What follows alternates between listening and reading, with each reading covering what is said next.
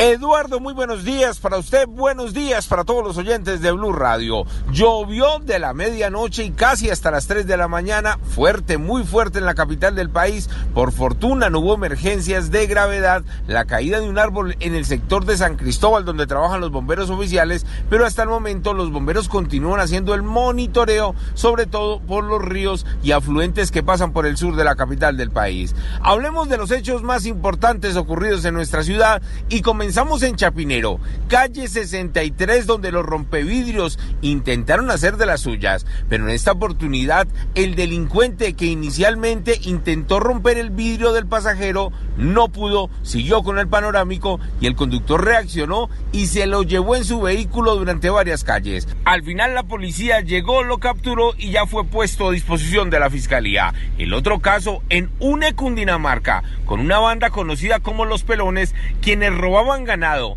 y en un matadero ilegal clandestino en la localidad de Usme, donde sacaban la carne y en condiciones poco higiénicas, dice la Policía Nacional, la vendían no solo en la capital del país, sino en diferentes municipios de Cundinamarca. Hablamos con el coronel Waldron, comandante de la Policía de Cundinamarca, y esto fue lo que le contó a Blue Radio. Se logra en las últimas horas desarticular el grupo delincuencial denominado Los Pelones dedicados al hurto de ganado en los municipios de Cáqueza, Chipaque y Une en Cundinamarca. Bajo la operación Taurus se realizaron cinco evidencias de allanamiento y registro, dejando como resultado la captura de cinco ciudadanos por orden judicial, quienes son requeridos por los delitos de concierto para delinquir y abigeato agravado, los otros casos ocurrieron en dos supermercados, uno en Engativá, donde la misma comunidad reaccionó, logró retener a un delincuente, pero lo agredió a tal forma que a esta hora se encuentra en un centro médico.